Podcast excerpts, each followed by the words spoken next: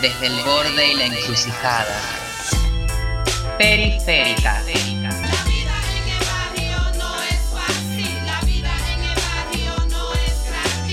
Periférica. Acá no se pide permiso. Periférica. ¿Podrán?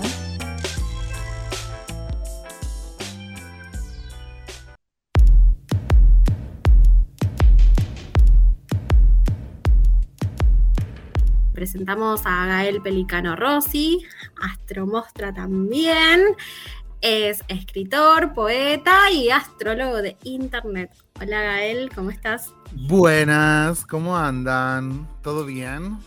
Muy bien, aquí estamos en esta mesa periférica recibiéndote para hablar de varias cositas y entre ellas la presentación de tu libro Machito. ¿Cómo va eso? Hola, bueno, primero que todo, feliz acá. Les quiero, dar unas bendiciones y llenarles de luz el ciclo, ¿saben?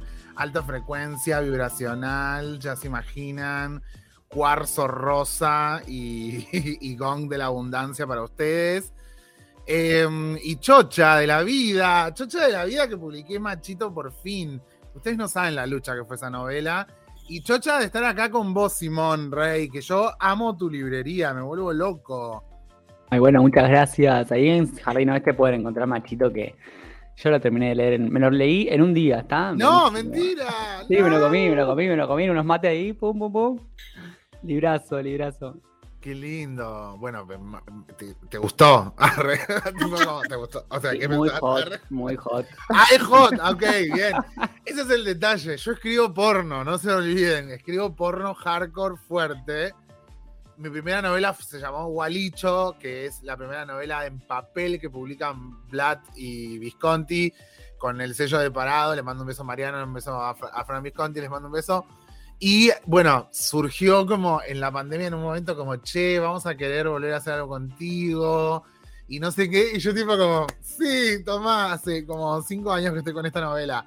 Y fue un trabajo como desesperante porque yo quería como revisarla y tenerla ready para todo esto, pero también ya había publicado un libro en la pandemia que fue mi dramaturgia reunida, mis libros, mis dos obras de teatro reunidas y bueno, imagínate, sacarlo en noviembre de 2020 a un libro, o sea, era como, bueno, ¿quién hay que ser para vender libros en este mundo? Y después en mayo me había tocado sacar el otro, primero de mayo sale, sí, primero de mayo sale mi segundo libro de astrología, Astrología para hacer la revolución, que obvio estoy súper agradecida de todas las que a full se coparon con todo eso, pero obviamente es prácticamente imposible. Yo tuve que hacer una gira virtual por Chile para promocionar la guía el año pasado y para promocionar esto este año. Y la verdad, chicas, no es lo mismo. No es lo mismo que ir a los lugares, conocer a las libreras, conocer a los libreros, estar en el lugar. Es muy duro estar, o sea, promocionar un libro en la pandemia. No sé si me sienten. Can you feel me? Can you feel?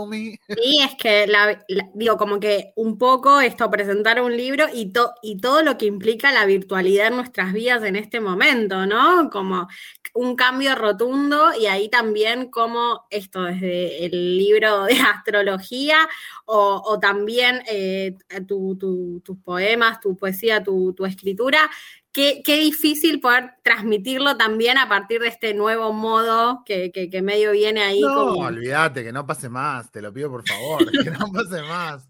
Sí, ahí, ahí nos preguntábamos, ¿no? Un, libro publicado en noviembre, otro en mayo, otro en, septiembre. Pregunto, ¿expectativas sí, expectativas no? Yo sé, pero boludo, yo tengo vendido mis próximos tres años. Yo estoy, yo tengo turnos hasta enero del año que viene. Yo no, no, no. O sea, yo ya vendí mi tiempo, tiempo que no tengo. Ahora yo me, me, me, agarran unos eh, skinheads de, de, acá de la provincia de Buenos Aires y me, en la esquina y ya está, ya perdí, ¿me entendés? Ya está.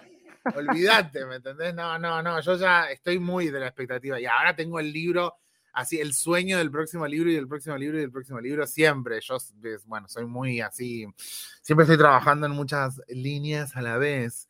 Una máquina de em, producir. Sí, porque también digo, Gael no solo aparece con Gualicho y liturgia y todo lo que nos viene contando de, bueno, eh, Walichi Machito de Parado, Liturgia de Gonrara Avis, una editorial hermosa. Uy, no, no, sí, soñada esa colección. es una colección muy, muy, muy recortada de dramaturgos con una edad específica de, de la escena de Buenos Aires específica. Estamos con, estamos con Eugenia Prestomas, que es para mí el Nobel de la dramaturgia eh, de Argentina, o sea, se la va a estudiar en el secundario, tipo Eugenia Prestomas, lo más grande que hay. Nacho Bartolone, el uno total, el uno total también en esa colección. No, es un honor estar en esa colección. Sí, es, una colección hermosa, hermosa, pero esto, nos vamos remontando, la novela está situada, ¿no? El machito, esta última, en estos 2012, en aquella... 2010, eh, en el 2010. 2010, 2010, en aquel momento de la aprobación de la ley del matrimonio igualitario, eh, y nada, remontándonos aún más para atrás, digo, yo te tengo, mi primer recuerdo de Gael es Plan B, Sabri dice que sí, porque la venimos hablando de... Claro que sí, ¿cómo que no? El primer refugio torta eh, argentino, esa web, de hecho, yo conozco a, él por Plan B y ahí le empiezo a rastrear, le empiezo a seguir ya hace varios años y la primera vez que le conozco como astróloga, lo primero que le dije es, yo te conozco de Plan B, claramente. No lo puedo creer, Plan B, ¿qué les puedo decir? Bueno, periféricas, éramos muy periféricas en Plan B, o sea, literal, periféricas total. No les puedo contar, o sea, ¿Qué quieren que les diga?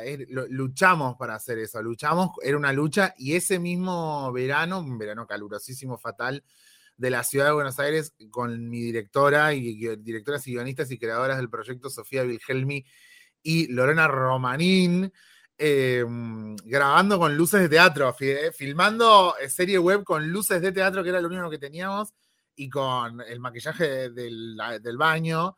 Eh, que eh, nada, mientras grabábamos, ese, hacíamos ese rodaje, se estrena la primera serie web argentina. Nosotros creíamos que en un momento íbamos a ser los primeros, nosotros no lo fuimos la primera serie web independiente, porque se estrena una que se llamó El Vagoneta, eh, que la financió Clarín, la financió, tuvo plata de eso, que no, bueno, nada, era como una serie de gente que no quería trabajar. Este, sí, sí, no, en serio, que querían que trabaje un cartel, que, que trabaje el cartel de publicidad de la, en el. Miren, les estoy haciendo publicidad a ellos, mira, bueno, en fin, no, eh, ya pasó esa serie, ya fue. Y nosotros fuimos la primera serie gay eh, de, acá y la primera independiente. Pero así, tipo, literal, no había otra cosa, no éramos nosotros. Y creo que para ese momento llegamos como a los 6 millones de reproducciones como finales en, en, un momento que elegimos cortar, pero creo que tuvimos muchas, muchas más. Y tuvimos idas y vueltas. Estábamos en YouTube, estábamos en Vimeo, íbamos, volvíamos, porque bueno, en un momento teníamos problemas con los copyrights de la música y qué sé yo, todavía no estaba muy regulado y tal, y con haciendo fiestas en las que yo era el DJ, bancando, bancando, bancando, financiamos la segunda temporada, que la segunda temporada es un descontrol. Es un Gran momento cuando salió la segunda temporada. Yo tengo registro. Ni ¿De qué estamos hablando, él? Uy, bueno. Eh, sí, debe haber sido 2000. Bueno, hay un capítulo que, que hay un capítulo que sepa que cortamos la casa a la mitad, que la madre de uno de los personajes dice que vuelvan los militares. ¿Se acuerdan ese capítulo? Que estamos como los queers de un lado y la gente seria del otro. En, en la segunda temporada cortamos la casa como si hubiera una grieta, literal.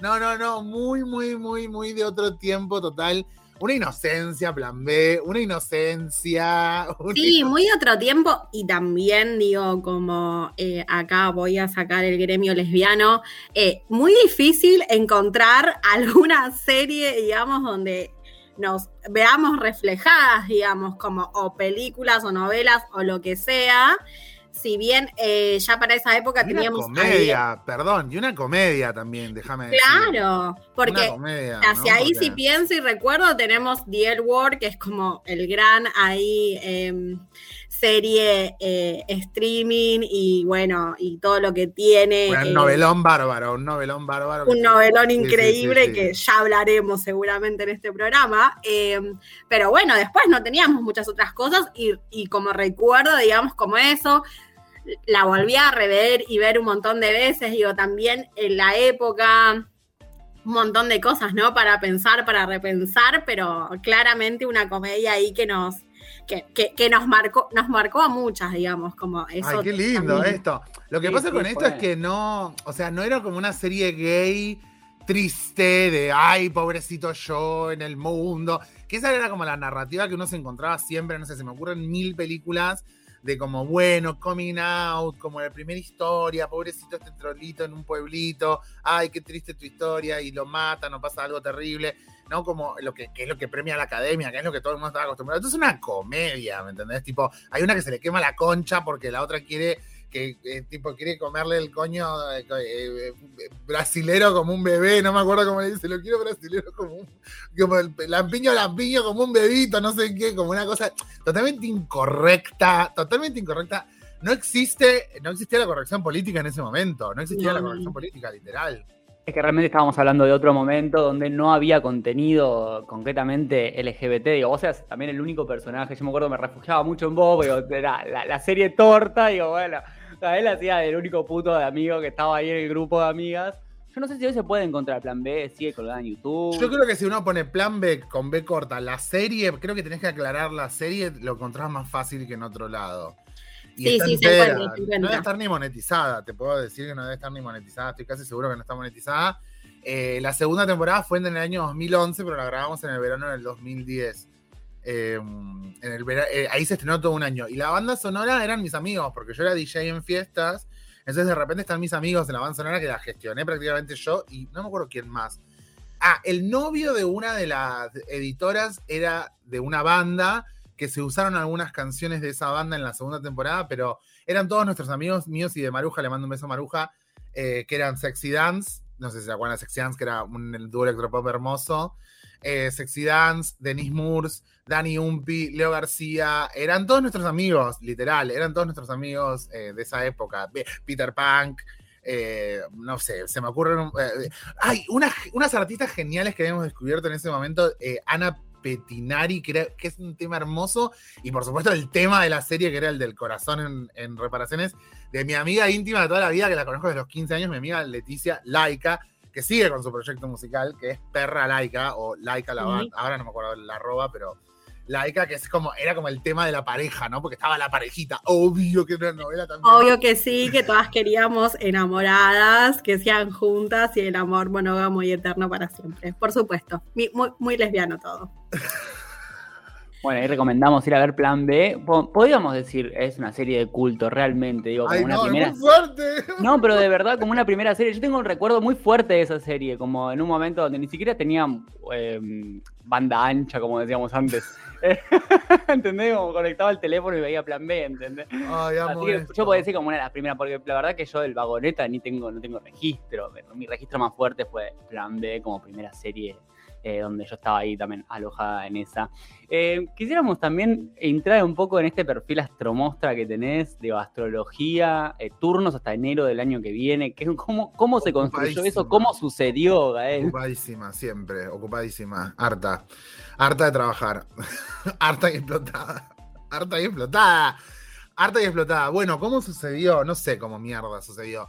Era una cosa que yo, yo mientras estudiaba letras, mm, un día empecé eh, a trabajar en un call center y en ese call center teníamos que fingir que éramos tarotistas y astrólogas, astrólogos en general.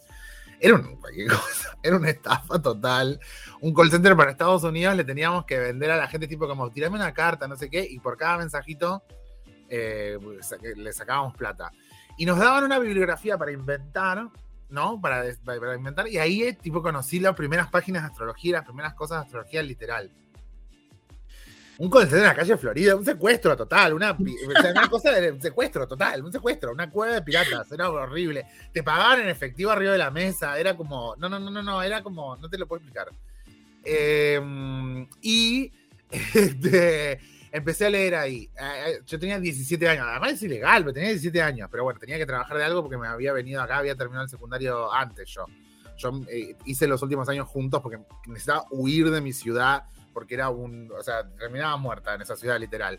Y eh, huyo y me vengo acá a estudiar letras como una señora culta. Y este, creyendo que estudiar letras es leer libros, no, no, cualquier cosa. Bueno, y ahí empieza la astrología de a poquito. me, empiezan a regalar libros para mis cumpleaños. La gente sabía que me gustaba el tema, ¿vos que te gustan los signos? Me empiezan a regalar libros y colecciono todo lo que se te ocurra. Toda la, chuchería de astrología, la primera, la, lo que veas, lo que se te ocurra, me lo, aprendí todo. Y me lo aprendí todo. Y a los 25 años, mucho tiempo después de haber leído y haber estudiado un montón y de haber sabido un montón, salgo por la radio un día, me, me invitan. Eh, Bimbo me invita, señorita Bimbo, le mando un beso, que ahora va a estar en la TV pública, eh, protagonizando una comedia con un montón de gente top, primera línea, bárbaras, todas, genias, regias, haciendo comedia en la TV pública. ¿Qué tool? Bueno, y este, ¿qué tool? ¿De qué se ríe? No, este, sí, sí, sí, no, entérate. Sí, y mm, ¿cómo era esto? Claro, y ahí empieza a salir y quedé, era jode y quedó. Es más, el nombre, Mostra, me lo pone un oyente, Astro Mostra, me pone, porque es una, es mostra, lo que soy yo, que soy una mostra, literal, que soy una mostra descansando gente y eh, bardeando y comentando y todo lo que se imaginan. Así que me lo pone un oyente y era jode y quedó, me llevan a Nacional Rock, después me voy a Radio Colmena, después me agarra Franco Torcha y no sé, estuve como cinco años en Radio Ciudad, yendo y viniendo y qué sé yo. Y yo ya había trabajado en redes alguna vez en algunos lugares. Entonces, como que yo tengo la costumbre de hacer las cosas. Para mí no es un trabajo hacer las redes. Es un trabajo bloquear gente que te agregue, ¿no? Ahora se está viendo más agresiva a las redes eh, en algún sentido. Yo no lo padezco de- para nada. Sí lo padecí una vez como una cancelada que me hicieron horrible una gente para como bardearme que me terminó promocionando el libro y me terminó promocionando la cuenta, O lamentablemente. a diferencia de, de aquellas épocas de Plan B, ahora sí existe una corrección política que es peligrosa. Sí, a mí me hicieron una cancelada que era como que yo le envenenaba la mente a los niños por vender astrología en la línea juvenil. O Entonces, sea, la, la cancelada que todas queremos igual, es una buena cancelada. envenenarle la mente a los niños. Eh, y yo la verdad que no escribí un libro para niños. La verdad que lo siento mucho si lo leen los niños, que yo creo que no lo van a entender además si lo leen los niños, a menos que son niños muy vivos o que tengan por lo menos 15, 16 años, entiendo. que Pero la verdad que sí, es un libro juvenil, pero el, mi primer libro, La Guía Astrológica para Sobrevivir en la Tierra, que no lo tengo por acá. Pero... Acá lo tenemos. Lo ten- Ay, mentira, sí, ese. Ay, sí, ese. Y eh, que es el libro Violeta mío, que es el primer libro. Entonces se, se- me bucaquearon además, me bucaquearon entre todos juntos. O sea, se, se dedicaron como a agredirme como 30 cuentas durante un mes entero, casi dos. Y era el mes de mi cumpleaños. Te lo puedo, te lo pido por favor. El mes de mi cumpleaños, yo estaba en Punta del Este pasándola fatal porque me estaban cancelando en Twitter, ¿podés creer? Entonces yo dije, no, te lo pido por favor. No, Punta del Este con mi familia, yo no tengo un mango. un mango. Pero, este, porque mi padre trabaja, bueno, no importa. Eh, estaba pasándola mal, la verdad, la pasé muy mal. Pero me termi- terminé promocionada. Y podés creer que en diciembre de ese año, tipo a la semana que yo ya venía de un mes de cancelada, ContraPoint saca el video de cancelación. Yo tipo, te siento, hermana. O sea, el, el- video de cancelación del ContraPoint es increíble, dura como una hora y revisa toda la historia de la cancelación, pero también de su propia cancelación, porque como todos los youtubers, narcisismo a tope. Este, y nada, bueno, en fin, entonces me hizo pensar mucho al respecto y terminó siendo una promoción. Y la verdad que eso también terminó mostrando que las cancelaciones en general eh, fa- fallan por su propio objetivo punitivista en general y terminan promoviendo una idea. Eh, pero esto ya lo sabemos, digamos, ¿no? No, lo tengo que decir yo, esto ya lo, ya lo vimos suceder. Excepto cuando una comunidad muy específica escracha objetivamente algo porque no tiene acceso a la justicia, en general una cancelación por, por ese tipo de cosas termina promocionando a, a- a cuentas, tráficos, palabras. Sí, acá, acá tenemos en, en el programa una columna que se llama Bajate del patrullero, un poco yendo por ahí, como, che, bajate del patrullero, vieja. Sí, es ese también el objetivo de poder eh, hacer una contra respuesta a ese punitivismo tan al alcance de la mano, ¿no? Como que, eh, bueno, te escuchaba y, y sentía varias cosas. Primero, eh, esto de huir también de las periferias y tener que venir a las capitales es un poco lo que a nosotras nos motivó el nombre de, de este programa, ¿no? Entonces, sí, se, se escucha, sí. Ah. Yo te escucho, sí. Ah, bien, bien. Eh, me quedé tildada en eso y digo, ah, mira, bien, otra periférica más. Bueno, Sí, vengo de Santa Cruz, vengo de Santa Cruz. bien. Eh, y después pensaba esto, ¿no? El punitivismo eh, depende en dónde esté o depende para quién sea. Sabemos que hubo casos de, puniti- de punitivismo donde eh, no sé, llevaron a personas del colectivo LGBT al suicidio, porque eh, ya eso, somos expulsadas de nuestros lugares y encima en nuestra propia comunidad, comillas, comillas, a veces termina en esa lógica, entonces es como, bueno, cuestionar y preguntar qué se hace con, con no sé, con, con esa herramienta que por un lado nos generó ese lugar de que los machos ahora también saben que todo no va a ser gratuito, pero por otro lado está este lugar tan fácil de, de ponernos en, en policías, ¿no? No, y creo yo que, por ejemplo, si uno revisa la historia de todo este tipo de cosas, como por ejemplo ese artículo tan famoso que ContraPoint cita muchas veces, que es Trashing, el lado, el lado oscuro de la hermandad, el lado oscuro de la sororidad, eh, de alguna manera también plantea como esta idea de que eh, qué significa para una, para una comunidad tener que cancelar o escrachar cuando no tiene acceso, cuando no tiene voz, cuando no tiene visibilidad, cuando su agresor sigue en el poder y sigue en una posición predominante. ¿Y qué significa hoy ya, en 2020, eh, para lo que es el tráfico, los clics y, y po- posicionar gente, dándole, digamos, si estamos en el mercado libre de las ideas, la atención es la moneda. Entonces, digamos, eh, posicionar gente y cosas porque la cancelaste, la promoviste. Que es, eh, digamos, el tiro por la culata peor que peor. Eh, la venganza, sería, esa sería como... Termi- Terminé con un montón de followers. Terminé con un montón de followers porque esto, porque tipo 30, 40 cuentas me estaban bardeando y me estaban eh, no sé qué, y terminé con followers, literal, tipo, no sé, muchos followers, literal. Bueno, está bueno si eso, si eso lo podemos usar a favor. eh, y, y quería preguntarte, ¿cómo fue la, la- esto de venir con un segundo libro de astrología? Bueno, no es fácil eh, porque de astrología, ay no, no, amo todo esto, amo todo esto, las amo mucho. Eh, no Muy es fácil- groupies, todas las groupies de acá. No, no, no es fácil sacar un segundo libro de astrología porque uno cree que, bueno, eh, ¿qué tengo para aportar? Pero después te das cuenta que también todo el tiempo tenés que, como, bueno, a ver, y si propongo este ángulo y si propongo este otro, y la astrología es muy lúdica y muy dinámica, así que es un libro sobre revolución solar. Para leerte, aunque sea tres cositas, tres ideas sobre tu revolución solar. ¿Cuál es tu ascendente? ¿Cómo puedes llegar a, digamos, como inclinarse el año y que, digamos, que, en qué te puede acompañar tal o cual cosa? es como una variable muy, muy, muy eh, pocket de eso. Y además también le dedico un rato largo a el tema de eh, la gente que está pasando el retorno de Júpiter, 24, 36, 48, 12, en el caso de que esté envenenando la mente a los niños con astrología. Y en, eh, a los que están pasando por el retorno de Saturno, 29, 58, ¿no? Como, Sí. Sí, un poco ahí pensaba eh, tus libros, Astri, eh, tienen tanto la guía astrológica para sobrevivir en la Tierra, pero como para después la, eh, la- el de la revolución sol- solar, que también un poco este título que es la astrología para hacer la revolución, Sí. en esta idea que traes un poco en la astrología de que, bueno, que la astrología eh, nos es inútil, pero Sí. sí es una reserva poética.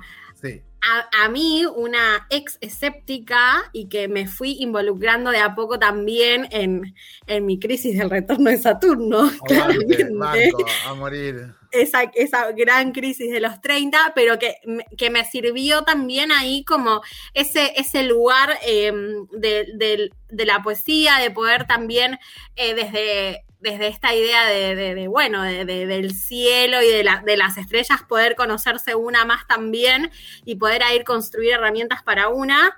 Así que un poco también ahí tomar esa frase que nos dejas de la astrología y también para pensarla de diferentes maneras y me parece que esa también es un poco esto, eh, nada, que ya hayas hecho dos libros de astrología y tengas, digamos, como esta, esta, esta llegada, me parece muy interesante porque también plantea la astrología como no algo determinante, como, y que ahí las disidencias y, y también otros cuerpos, digamos, tenemos lugar en esa astrología.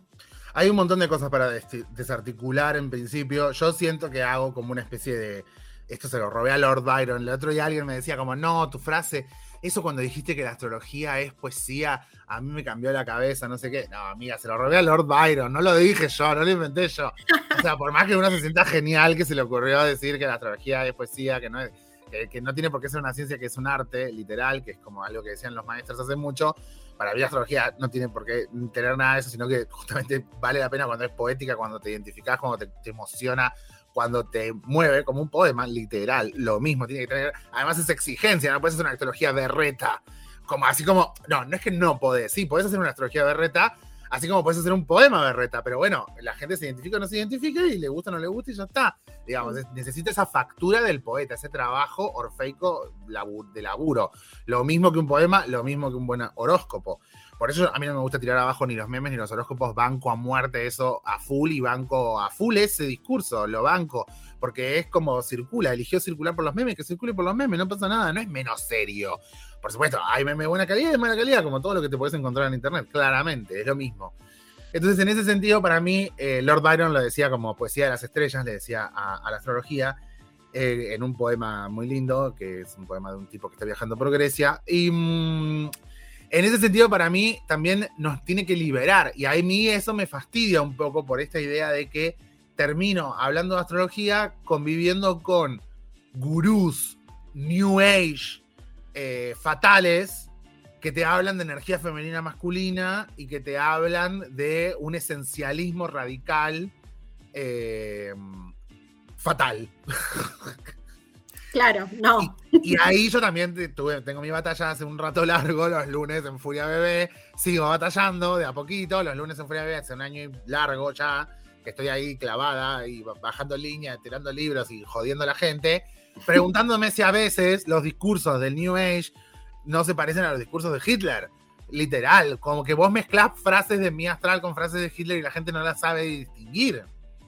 Y esto no es joda, esto no es joda por el tipo de cosa que significa la motivación de alguien que está desesperado y necesita una respuesta, así como no es joda, eh, digamos, ese esquema mental binario, occidental, colonizante, horrible, digamos, y que además se apropia de otras culturas, como se apropia del karma, se apropia del yin yang, eh, desde su lugar blanco, eh, totalmente occidental, desastroso, fatal.